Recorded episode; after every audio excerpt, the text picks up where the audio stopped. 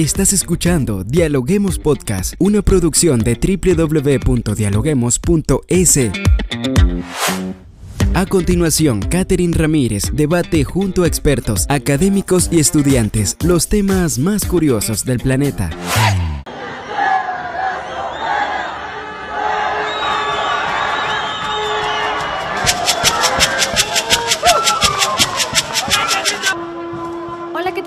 Bienvenidos a Dialoguemos Podcast. Saludamos a todas las personas que nos sintonizan a través de www.dialoguemos.es en el Ecuador y en el mundo. Soy Catherine Ramírez y estoy lista para dialogar con los académicos de las universidades más importantes del país.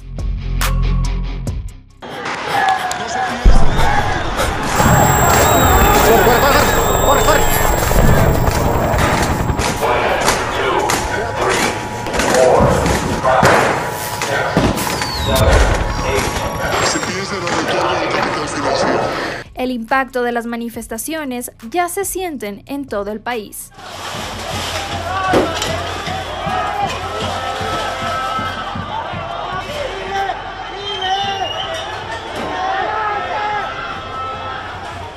Centros comerciales cerrados, bloqueos en las principales vías y la escasez de productos de alimento han marcado el ritmo de una protesta que lleva nueve días y que ha estado matizada por actos vandálicos. El presidente Guillermo Lazo publicó un video en su cuenta de Twitter en el que denuncia que las manifestaciones quieren votar al presidente. Hemos tendido la mano, hemos llamado al diálogo, pero ellos no quieren la paz. Ellos buscan el caos, quieren votar al presidente. Yo estoy aquí, yo no voy a escapar, pero yo estoy aquí para proteger a cada una de sus familias, sobre todo a los más pobres. Mientras que hoy, 21 de junio del 2022, en una rueda de prensa, el presidente de la CONAIE, Leonidas Sisa, anunció que dará una respuesta al gobierno, señalando que baje los declives bélicos y ponga los decibeles altos en lo político. Escuchemos. Señor presidente, conocerá la respuesta del movimiento indígena, de los otros sectores organizativos, frente a la respuesta recibida que nos ha enviado y la hemos recibido por parte del movimiento indígena. Esta cuestión del proceso de diálogo, resolver por la vía de lo político, inmediatamente, mientras podamos estabilizar. Por eso pedimos, señor presidente de la República y autoridades de acá, que estabilicen en las casas de acogida, en las casas de saber, reunimos todas las autoridades de pueblos y nacionalidades, definimos una estrategia. Si pretende seguir posesionando una actitud belicista, prácticamente nuestras decisiones colectivas que son tomadas no largaría mucho más tiempo hasta poder tener las condiciones que entre todas las autoridades de pueblos y nacionalidades podamos acoger una decisión. Hoy en nuestra cabina de podcast nos acompaña Pablo de la Torre de la Universidad Andina Simón Bolívar. Bien, con estas declaraciones eh, me gustaría dar entonces la bienvenida a Pablo de la Torre. Pablo, bienvenido a nuestra cabina de podcast. Muy buenos días, Catherine. Eh, muchísimas gracias por la invitación y a través suyo a todos los eh, miembros de este podcast y a toda la, la audiencia que nos oye. Pablo, el daño de esta movilización para el país es evidente. Al diálogo aún no se llega pese a la apertura del presidente. ¿Cuáles son las verdaderas intenciones de esta movilización que no ha sido tan pacífica como señalan? Al contrario, se han registrado actos vandálicos y de violencia. Sí, em, considero que Ecuador es una isla democrática de derecha en toda la extensión de la costa del Pacífico. A esto se suma Brasil y Uruguay y somos los tres únicos países de democrática de derecha en Latinoamérica, en América del Sur. El resto son países dirigidos por eh, sistemas socialistas. Esto indica, obviamente, que para mi concepto hay una injerencia exterior. Y esa injerencia exterior puede estar Em, empujada ah, por tres intereses em, específicos. El primero obviamente es el, los integrantes del Foro de Sao Paulo que quieren recuperar a Ecuador bajo el socialismo del siglo XXI y así mantener ese, esa idea del el socialismo en toda eh, América del Sur. El segundo interés es obviamente el narcotráfico. ¿Y por qué razón? Porque quiere recuperar su negocio. Ah, por ello, eh, están presentes en la gran mayoría de actividades económicas, en la mayoría de actividades a nivel informal, que hace que eh, esto, alimentado por las necesidades eh, de los agentes económicos, em, prevalezca sobre todo e inclusive a nivel interno las pandillas que existen en el país y que se pelean entre sí, se están peleando por tener una representación con el narcotráfico y ser el brazo de ejecutor de las ah, acciones que el narcotráfico despliega en el Ecuador. Un tercer elemento, obviamente, es Correa y sus intenciones de eh, recuperar al Ecuador ah, y volver a ser de, nuestro país un país eh, gestionado de una manera dictatorial a través de el uso de los esquemas corruptos que ya la sociedad ha visto y ha, recibido por parte de todos los medios em, periodísticos y las redes sociales de lo que pasó durante esos 15 años de gobierno prácticamente. Pero a nivel interno también existe un interés y ese interés es de los contrabandistas de combustibles. Ah, ¿Por qué razón?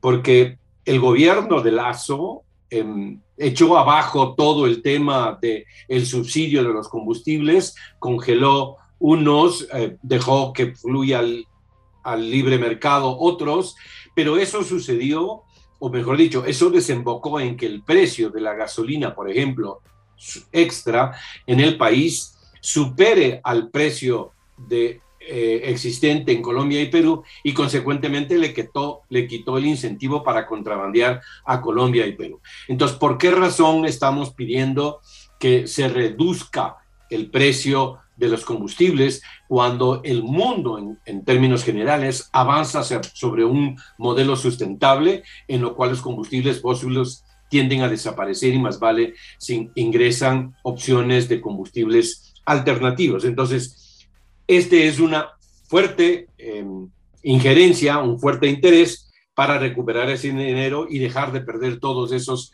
esas prebendas y esos ingresos que le generaba el contrabando. Y por último, todos estos factores que acabo de mencionar, tanto externos como internos, están promoviendo la corrupción y lo que hace que aquellos intereses mezquinos, aquellos intereses de hacer la vida fácil y eh, lograr recursos en el menor tiempo posible, que se financien actividades no solamente en, la, en, el tema productivo y en el tema día a día y comercio, sino también, por ejemplo, en eh, temas de la asamblea, que no se entiende un accionar eh, político adecuado y, y, que simplemente lo que, lo que conlleva es a crear en el Ecuador una una crisis política es eh, increíblemente fuerte y difícil. Con estos, con estos datos, Pablo, eh, entonces prácticamente para Ecuador es imposible sostenerse en un paro con la magnitud de, del 2019. Yo creo que las ah, organizaciones empresariales, las organizaciones sociales que defienden el diálogo, que están en contra de la violencia, porque Señores, la violencia a lo único que, que conduce es a más violencia, más desacuerdos, maltrato entre nosotros. Creo que lo importante en Ecuador es que recuperemos la cultura, recuperemos el trato de bien entre nosotros, para que podamos sentarnos, discutir, en primer lugar, consensuar sobre los problemas y las necesidades. Yo creo que ese es un ejercicio que no hemos hecho en Ecuador. Hay ejemplos a nivel del mundo muy positivos y uno de ellos es Perú. Y Perú ha resuelto problemas mineros, problemas productivos, problemas de gas. ah, de producción de gas a través de las mesas del diálogo. ¿Qué implica esto? Porque el Ecuador no va a soportar más de 15 días en una situación como la que estamos viviendo hoy, con el nivel de violencia que existe.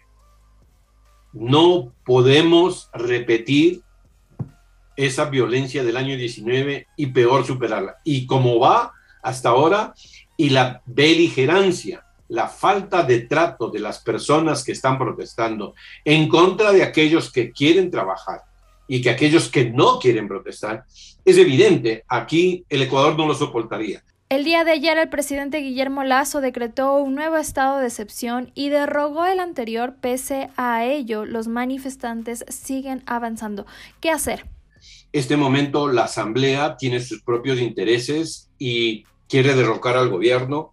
Eh, la función judicial, como dije anteriormente, por los temas de corrupción, no le interesa eh, eh, hacer respetar la ley, la norma y encarcelar a quien tiene que encarcelar, sino más vale responde a los intereses económicos que ha recibido y de esa manera, o inclusive las amenazas que puede haber recibido Ah, de parte de los intereses que ya mencioné anteriormente, y eso hace que no funcionemos bien. Entonces, todos están tratando de ganar en oportunidad, utilizar herramientas que hacen que pueda lograr su propósito. Eso es lo que a mi modo de ver eh, utilizó el presidente Lazo. A sabiendas que la sesión planteada para ayer por parte de la Asamblea era una sesión especial extraordinaria en la cual se pueden tratar única y exclusivamente los puntos para los cuales fueron convocados, le deja sin razón de ser, sin legalidad a esa reunión, a esa convocatoria, al haber derogado el, decreto 455 y emitir el 459. Eh, esa es una viveza criolla, digo yo, eh, pero que el presidente se ve obligado a utilizar ese tipo de mecanismos porque la asamblea no le permite gobernar y no le permite avanzar. Y entonces, consecuentemente, se rompió toda pequeña posibilidad que existía de trabajar de forma conjunta, se rompió con esta decisión del gobierno. ¿Por qué? porque sabemos que la Asamblea actúa visceralmente. Y como está en mayoría en contra del gobierno, obviamente va a coartar todas las alternativas o todos los posibles eh, accesos, oportunidades que tenga el gobierno de poder llegar a una mesa de diálogo y poder sentarse a buscar soluciones a los problemas. La asamblea, la reacción que tenga la Asamblea es mucho más importante que la reacción que tenga el gobierno. Pablo, un tema crítico para el Ecuador. Y ya para terminar con esta entrevista, el presidente Guillermo Lazo manifestó a través de su cuenta de Twitter que lo que quieren hacer con estas movilizaciones, con estas manifestaciones, es votar al presidente. ¿Podría ser así? ¿Podríamos hablar de un golpe de Estado? digamos que de, conformidad con los intereses que mencioné al principio, obviamente es un golpe de Estado. Si hay los intereses del Foro de Sao Paulo, del narcotráfico, del correísmo, eh, de las pandillas internas, de los contrabandistas eh, y de eh, la indefensión de los indígenas, manipulados por unos dirigentes que no quieren sentarse al diálogo, entonces el diálogo no es posible. Y la única solución para que el gobierno se, pueda mantener y tenga credibilidad y legitimidad para el futuro es dialogar y a través del diálogo resolver los problemas. Si esto no es posible, consecuentemente, eh, y, ellos quieren mantenerse en la toma de Quito, obviamente, el, eh, para mi concepto, el móvil que está detrás es el derrocamiento del presidente Lazo y eso no está bien, no somos una sociedad que efectivamente eh, en el mundo hemos sido vistos adecuadamente hace un año precisamente por las propuestas que había y por la, la, terminación de un gobierno dictatorial eh, corrupto por parte del correísmo eh, por más de 15 años y no, no, no hemos durado un año y lamentablemente esto es los intereses que prevalecen para dar un golpe de Estado. Sí, es un golpe de Estado.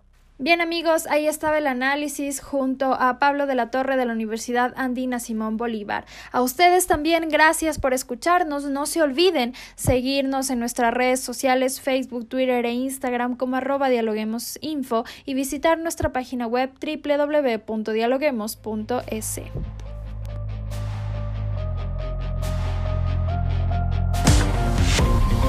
Esto fue Dialoguemos Podcast. Escucha todos los programas de Dialoguemos Podcast en www.dialoguemos.es. Suscríbete para no perderte ningún episodio. Estamos en Spotify. Sigue escuchando Dialoguemos Podcast, el nexo entre la academia y la comunidad.